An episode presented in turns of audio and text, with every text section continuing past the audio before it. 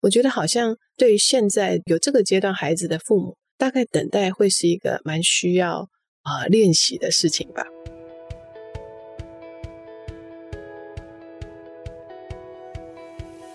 嗨，欢迎收听一零四高中职 Podcast。在学生期间，我们都经历过课业压力、升学迷惘，或者是有各种烦恼的阶段。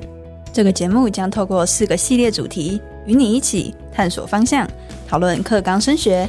了解科系与职业，并聊聊校园生活大小事。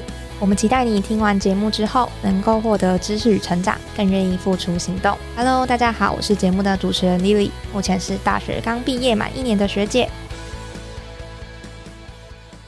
Hello，我是主持人 Lily。在上一节内容中呢，我们邀请到了高中生来宾资琪，以这样师代表英美来谈谈在高中阶段学生们常见的一些人际呀、课业这些焦虑的烦恼以及解决之道。今天这一集呢是家长特辑，那我们会邀请咨商师从先前上一集的内容延伸，那谈谈如果您是身为家里有高中生的父母，那我们可以怎么样陪伴孩子们度过这个青春期，他们也在自我探索的阶段。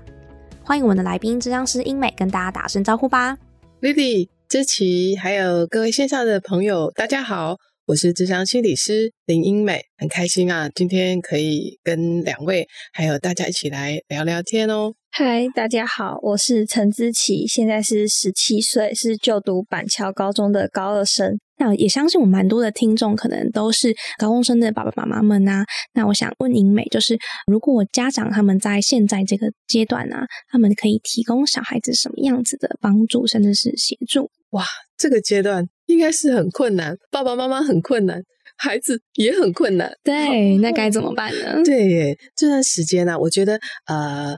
回到孩，先从孩子身上来讲哈，我觉得孩子啊，在身体啊，也就是在生理跟心理上面呢，其实真的已经够辛苦了。他可能不清楚自己为什么开始有这些生理的变化，但是他又不知道该怎么问，所以有时候并不是孩子不想求救，而是他们真的不知道要怎么问。在这个过程里面，他们还要挣扎的要活出他们自己的样子，诶哎，也许高中生就是应该要参加社团啊，可是课业又这么的重，所以他在呃这些抉择里面已经够辛苦的了，然后又必须要有一点抵抗，是不太去接纳我自己的身心状况，怎么会是这么不稳定啊？好，跟我以前孩子的时候，小孩子的时候，我不是就很快乐的在过着每一天，但为什么这么烦恼啊？但其实这个就是青春期的孩子。那相信小孩本身也有许多不适应的地方，好像自己一瞬间就突然要长大，但不知道要怎么办的一个状态。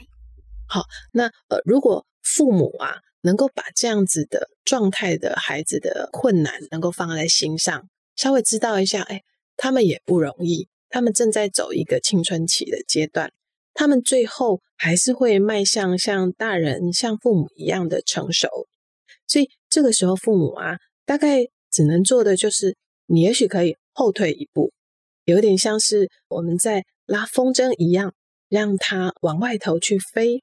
但是你跟它之间能够有一个一条线的这个连接。当如果发现孩子诶可能有困难的时候，他还是可以沿着这样子的方式回到你的身边。哦，你在这个过程里面不是去控制他，而是当他回来想回来找到你的时候。你能够稳稳的在那个地方等待着他，并且成为他的一个安全的避风港。另外呢，我觉得各位爸爸妈妈其实真的只能做到够好。有时候这个阶段好像你就是只能够等待，因为孩子自己也还没有弄清楚自己的状态。那你在这边干着急，有时候反而会加重他们的。可能更加的忧郁跟焦虑，你会发现孩子有时候回家的时候就是往房间里面走，接着就是把房间的门砰一声就关起来了。嗯，好，也许你会觉得被拒绝，但呃，有没有可能关心一下他有没有吃饭？然后呢，允许他可以让自己有一个自己的空间。然后你在门外，也许啊会焦虑会担心，但是你也能够知道孩子。他是在走一个他自己的历程。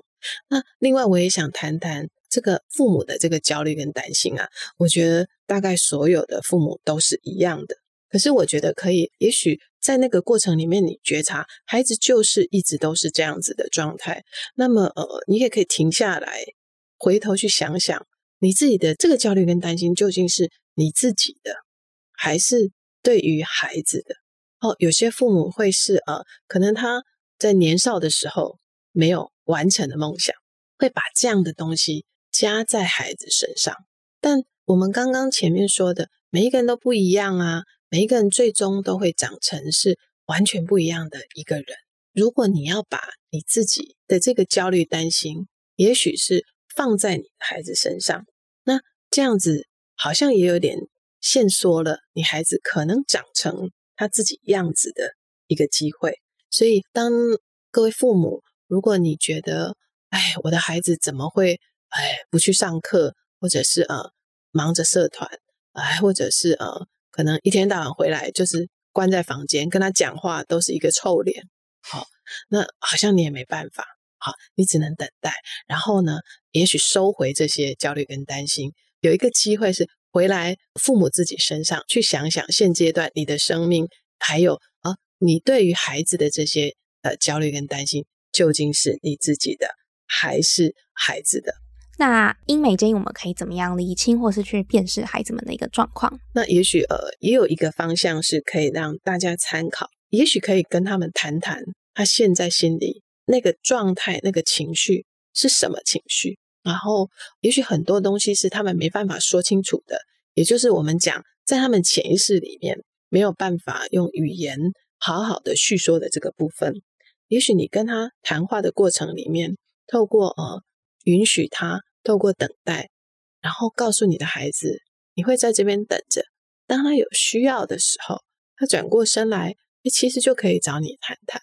我觉得好像对于现在有这个阶段孩子的父母，大概等待会是一个蛮需要啊练习的事情吧。嗯，有时候可能爸爸妈妈就可以多包容孩子一点，就是他们在这个阶段想必也是非常的辛苦。那如果可以当成是孩子们可能累了回家的一个避风港的话，那我相信就是在孩子们的探索之路，应该也是有蛮大的帮助。那最后我想问自己，就是听完刚刚英美的分享，你有没有想对就是爸爸妈妈说什么？哦，就是就是有些时候其实。回到家脸没有那么好看，可能是因为在学校很累，所以才会不想讲话。然后也很感谢他们，就是在我突然想要说，就是有时候不想说，然后有时候想说的时候，他们会愿意听我说，然后也会给我意见。然后在他们能力许可的范围内，也会尽量给我最大的帮助。谢谢英美今天分享许多观点以及方法，那我们也非常好奇听完之后的一些想法以及建议。那也欢迎你可以到 Apple Podcast 上面留言，再让我们知道。那我们下一集见喽，拜拜。